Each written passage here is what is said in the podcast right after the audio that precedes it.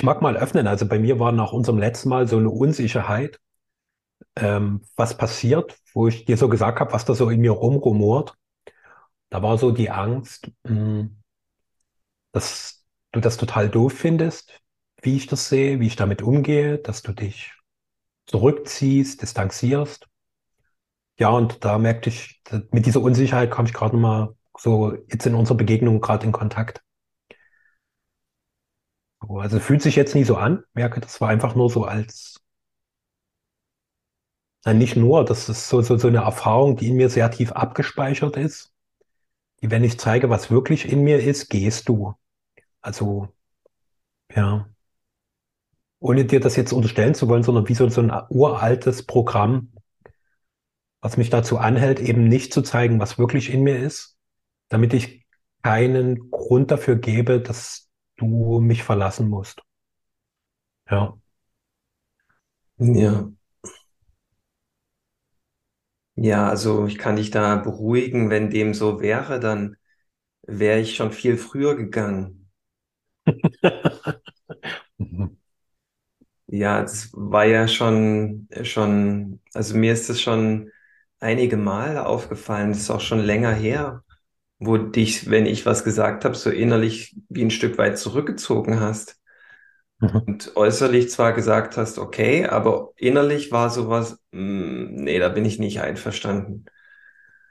Und das habe ich, ähm, hab ich immer eher sein gelassen. Ja. Und wenn ich da mit nicht hätte leben können, hätte ich da schon viel früher gesagt, nee, das geht nicht. Ähm, dass wir jetzt eine Pause machen, das, ähm, das ist auf jeden Fall erstmal daher geschuldet, dass wir, also nicht geschuldet, sondern es hat damit zu tun, dass, dass wir einfach Zeit brauchen für, für uns als Kleinfamilie. Und ähm, es tut das halt total gut, wenn, wenn wir, wenn wir gar nicht mehr im Außen so Termine haben und stattdessen uns aufeinander mehr einlassen weil eben dafür der Raum da ist. Ja. Und das, äh, das ist schon sehr, sehr heilsam, was man dann miteinander so erlebt, wenn man einfach miteinander sein kann, ohne dass man Dinge erledigen muss. Weil das Einlassen die eigentliche Arbeit ist, gerade. Ja, das ist sehr intensiv schon.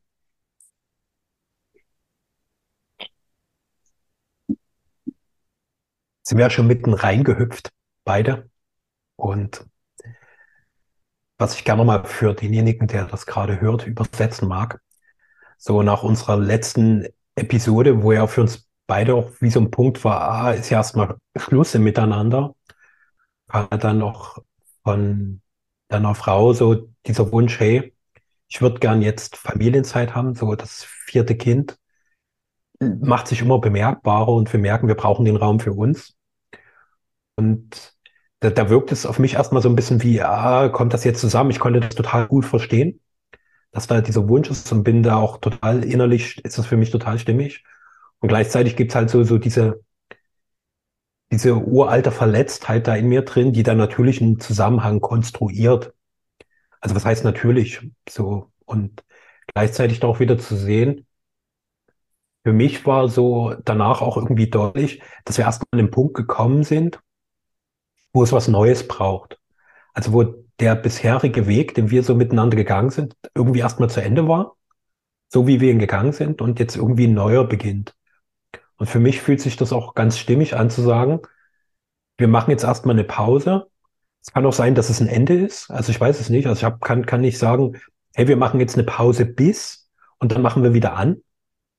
So, sondern das kann auch sein, dass jetzt mit Episode 123, also 1, 2, 3, diese, dieser ganze Exkurs erstmal wirklich einen Abschluss findet und dass die Götter erstmal erwacht sind. ja, das, da habe ich gerade überhaupt keine Ahnung. Ja, das können wir auch erstmal so dahingestellt lassen als kleines Geheimnis vom Leben. Und, ja. und ähm, wir sind ja gestartet mit mit diesem Entdeckergeist und mit dieser Prämisse, dass wir uns vollkommen wie zwei frisch Verliebte aufeinander einlassen und verschmelzen und entdecken wollen zusammen, was dann als Synergie, wenn jeder sich vollends einbringt, äh, bei rumkommt als quasi Neues. Ja? Und diese Entdeckerlust, die hat uns sehr lange getragen und hat dazu geführt, dass wir mehr äh, individuell jeweils in unsere Bestimmung hineingewachsen sind. Und äh, ich denke mal, da sind wir schon gut unterwegs. Und ähm, das braucht jetzt vielleicht auch ein Stück weit einen Abstand, um das vollends ausleben zu können.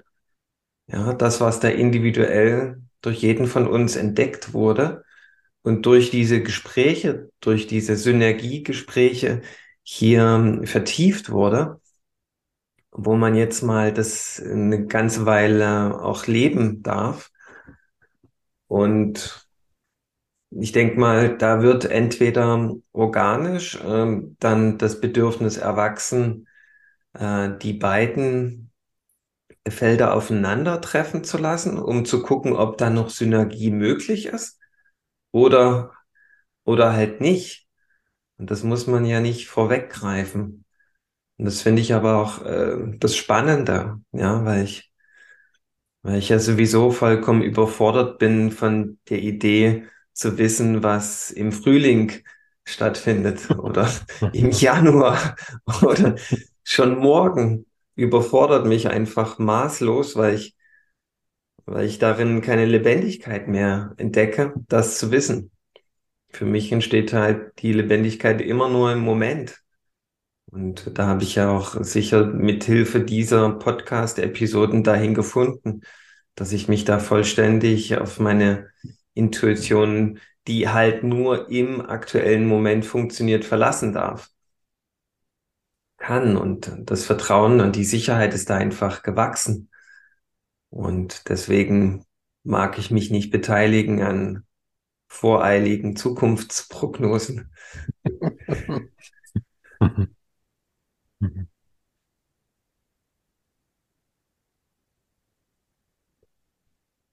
Was für mich auch ganz wertvoll war, auch nochmal bewusster zu gucken, wenn ich so schaue, wie also ich habe mir mal da wieder Human Design geschnappt, mal ein bisschen unsere energetischen Ausrichtung uns, also mir angeschaut, also auch speziell die von Rosa und von dir und meine.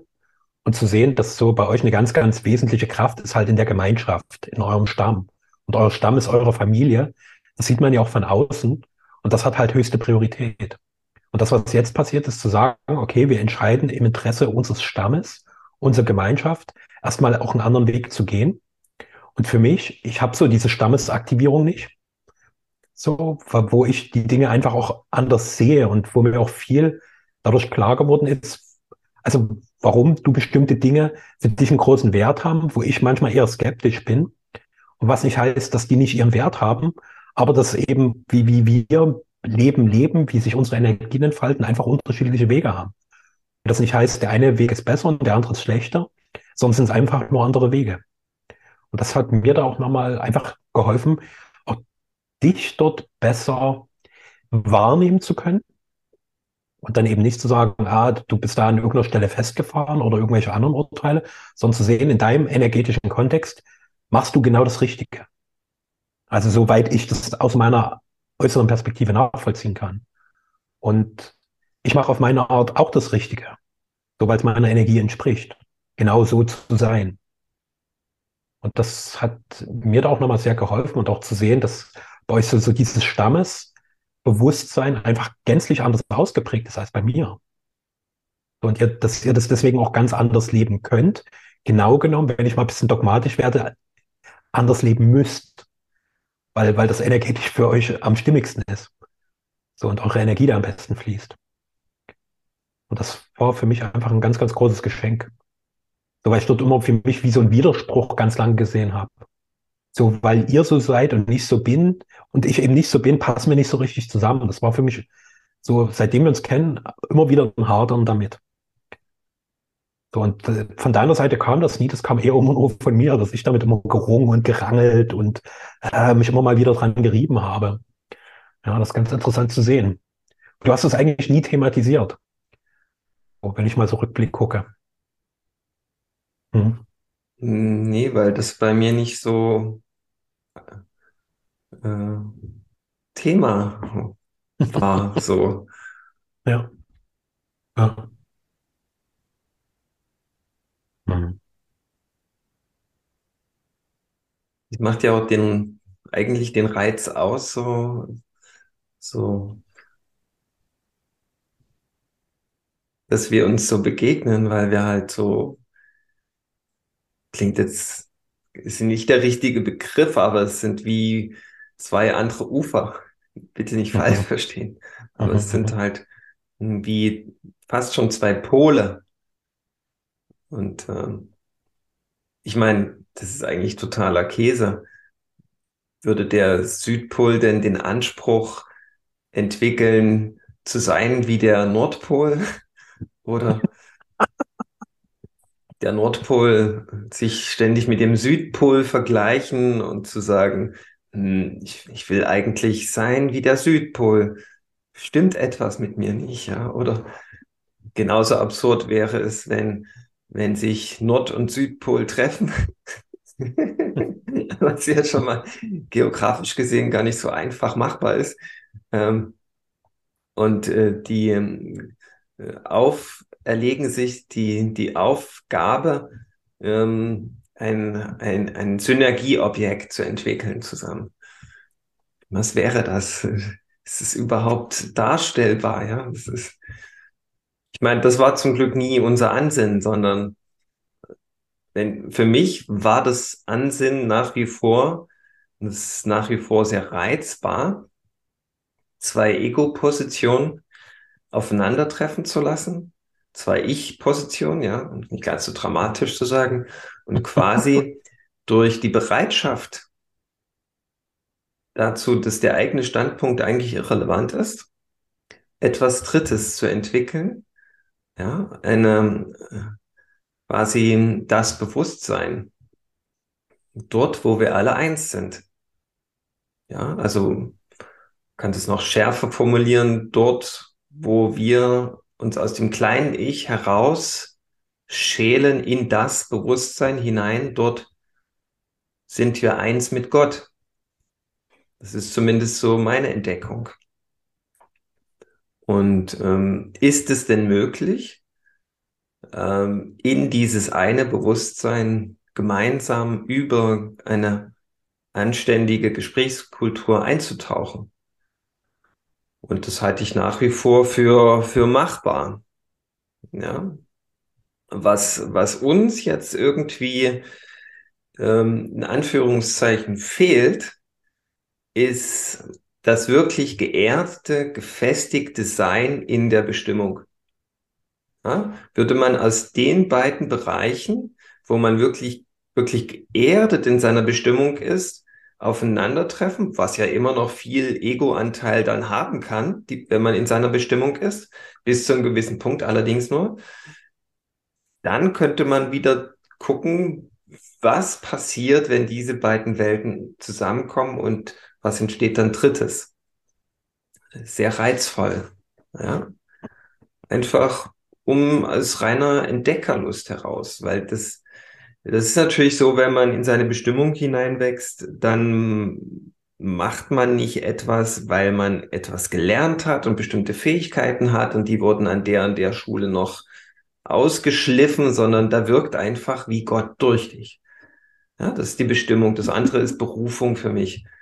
Und ich denke, wir sind ganz, ganz gut unterwegs in der Bestimmung schon beide und ähm, dürfen aber noch sicherer damit werden.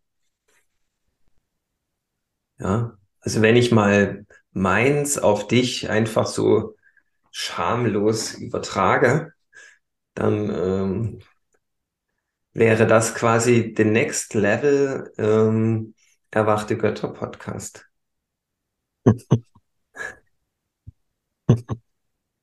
Und da dürfen wir dem Leben überlassen, wann das dann kommt.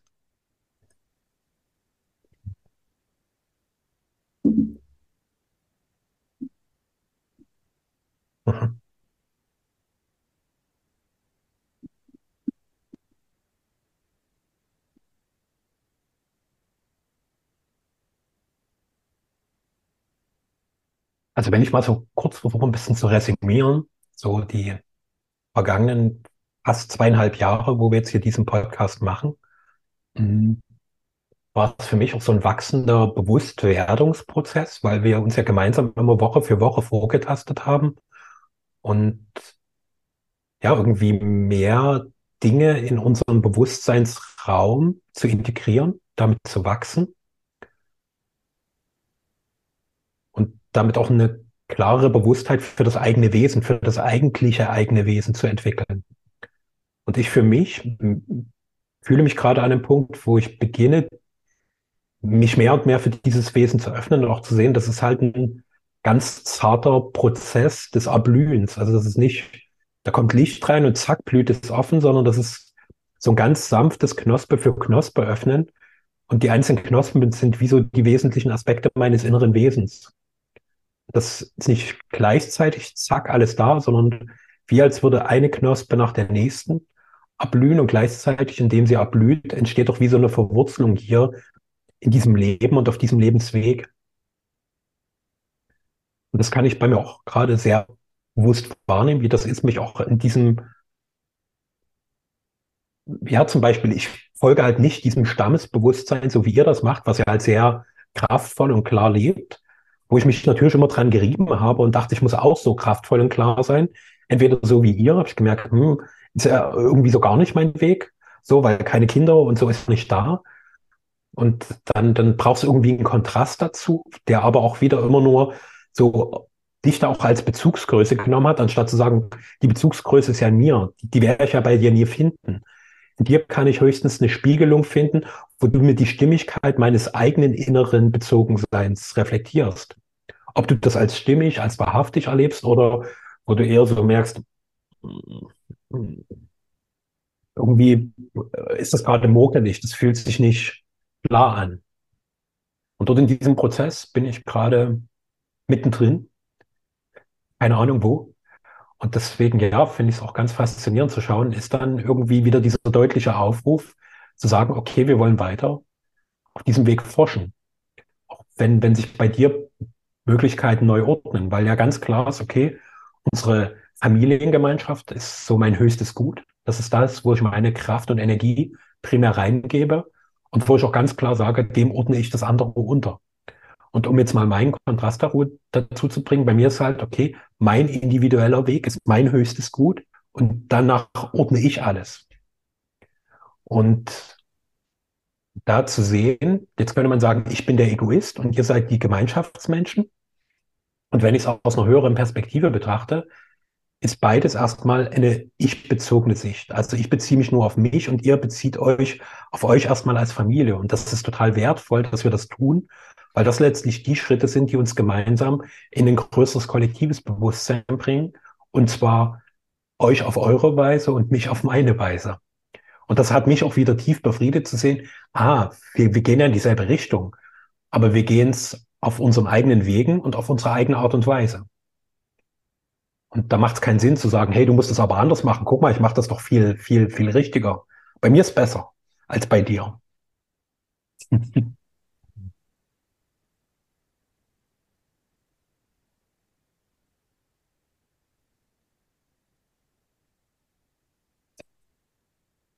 Ja, danke für den, für den Einblick.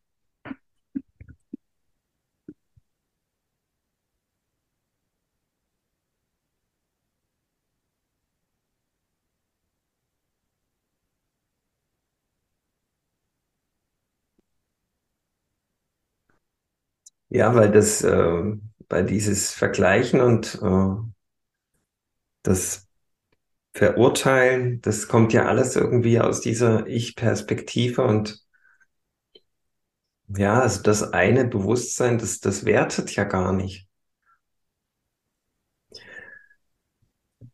Ich habe da gerade so einen ganz absurden Gedanken, der sehr endgültig ist.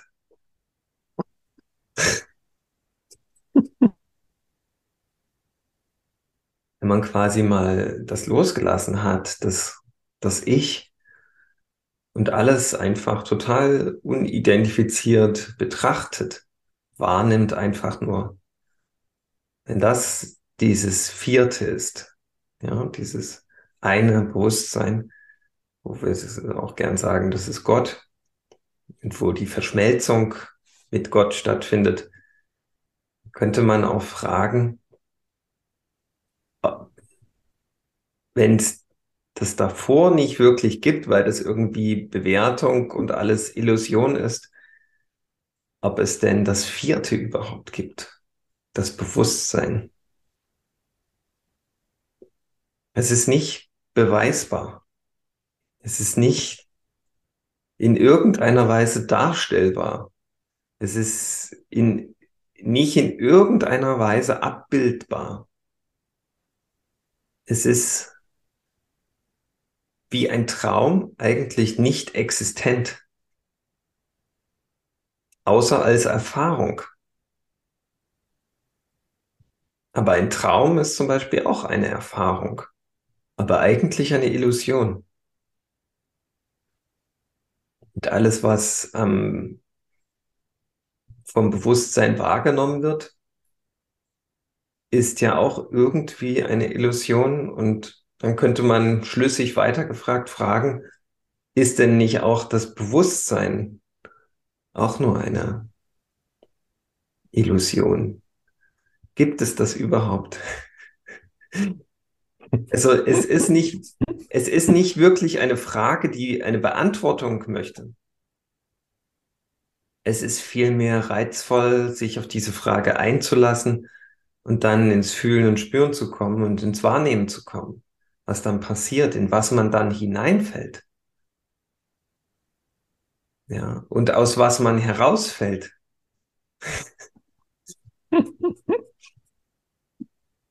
Hm. Also man könnte auch noch weiter gedacht fragen, was gibt es zwischen zwei Bewusstseinen auszutauschen? Hat das eine Bewusstsein ein Self-Talk? Nein, wahrscheinlich nicht. Findet dann überhaupt noch Kommunikation statt? Oder ist das nur unserer, dieser Inkarnation vorbehalten? Das ist vielleicht auch eine, also es sind Fragen, die kann man nicht beantworten. Aber man bekommt äh, vom Leben direkt irgendwie ein, ein Feedback, eine, eine Antwort. Aber die ist ähm, fernab von äh, Verbalität. Die, ist, die wird nonverbal kommuniziert.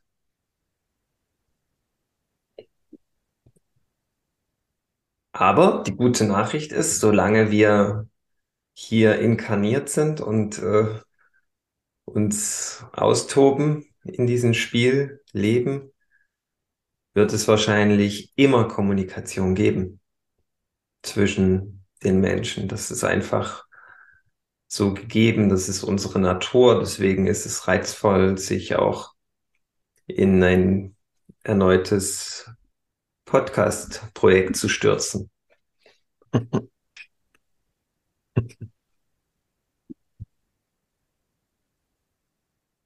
ist nur die hm. einfach mal so eine, wenn man so, so eine Zwischenbilanz zieht und sagt, okay, zwei Menschen sind ins Christusbewusstsein, also in das eine Bewusstsein erwacht, äh, sind quasi eins.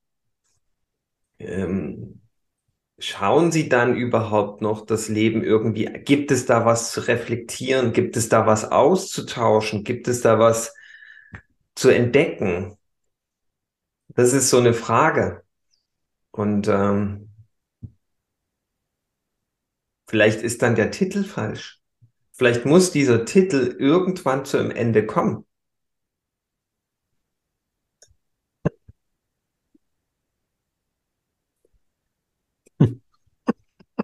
Aber auch das äh, dürfen wir auch so dahingestellt lassen. Wir sind ja auch nicht verpflichtet, Antworten zu liefern.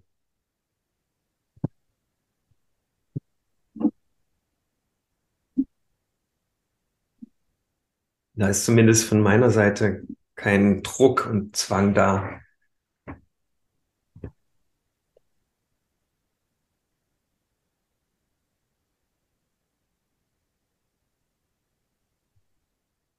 Wenn man daraus macht, erwachte Bestimmung, dann gibt schon, ist vielleicht noch mal größerer Spielraum für ähm, Kommunikation. Ich weiß nicht, ist alles nur erstmal so laut gedacht.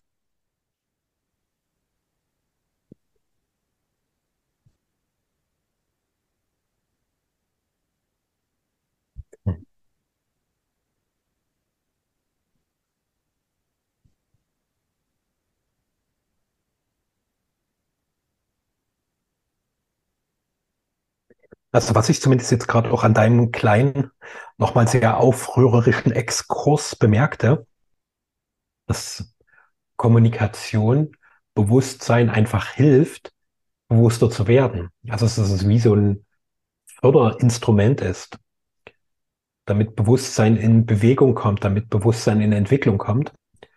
So, da ist ja auch dieses, die, diesen Raum zu öffnen und einfach bestimmten Impulsen zu folgen diese Impulse immer wieder weiter zu bewegen, ist ja das, was die Bewusstheit weiter bewegt. Und damit lebendig macht. Das ist wie so ein lebendig werden des Bewusstseins, was uns in dieser inkarnierten Form die Möglichkeit gibt, damit überhaupt in Kontakt zu sein. Und im Allein ist ja irgendwie schon alles immer da. Wäre jetzt so meine naive Vorstellung von Allein.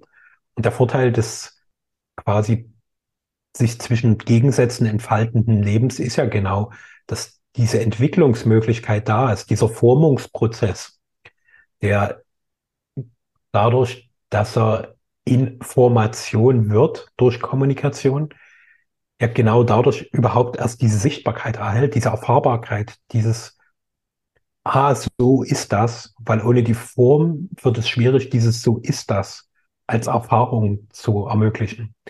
Und ich merke, hier geben sich schon viele neue Tauchreviere für Bewusstwerdung. Ja, hm. also wenn wir jetzt anerkennen, dass wir erst ganz am Anfang stehen, dann wird es auf jeden Fall eine Fortsetzung geben. Hm. Weil ja die, die Sprache ähm, etwas ganz, eine ganz wichtige Funktion innehat. Nämlich in der Sprache liegt ja eigentlich die Kraft, dass wir uns befreien. Wenn wir beginnen, die Wahrheit zu sprechen. Die, die Wahrheit taucht immer im Moment auf. Und wenn wir lügen, missbrauchen wir die Sprache.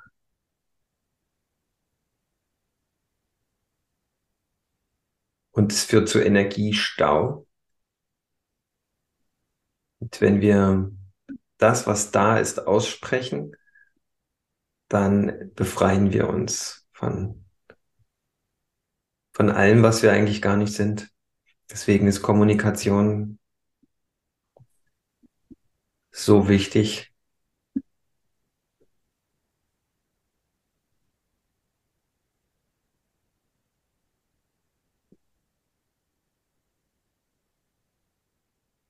Und noch leben wir ja in einem, in einem Zeitalter und in einer Gesellschaft der Kommunikationsverweigerung. Und da muss ja irgendwer den Anfang machen.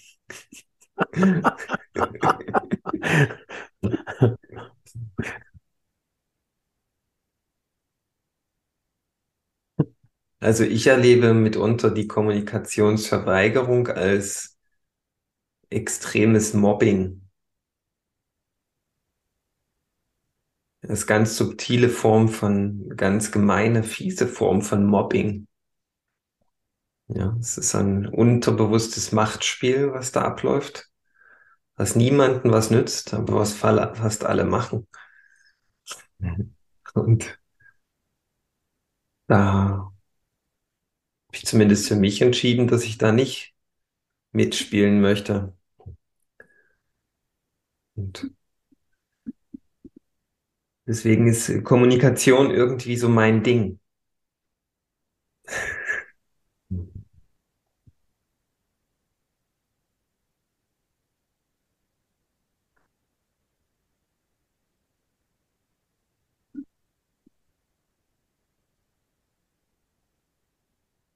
Mein Gefühl meint gerade, das können wir ganz genauso sein lassen. Dass Kommunikation ein gutes Ding in Richtung Wahrheit ist. Hm. Ja, und lassen das Ende mal offen.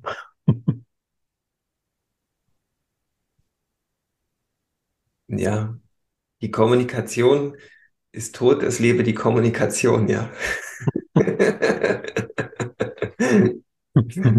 Ja, in diesem Sinne, alles Gute und bis bald. Danke für die gemeinsame Reise bis hierhin.